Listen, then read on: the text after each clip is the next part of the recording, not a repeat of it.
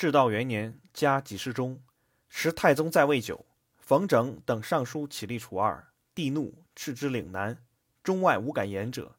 准出自青州赵桓，入见。帝卒创甚，自千衣以示准。且曰：“卿何来缓耶？”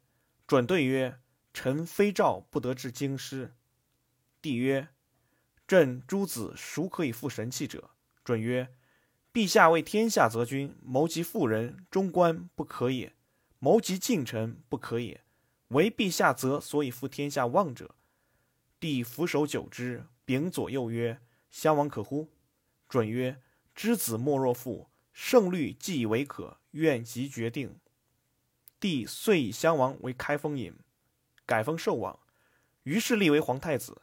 妙见还，京师之人拥道喜悦，曰：“少年天子也。”帝闻之不义，赵准谓曰：“人心取属太子，欲置我何地？”准再拜贺曰：“此社稷之福也。”帝入与后嫔，宫中皆前贺。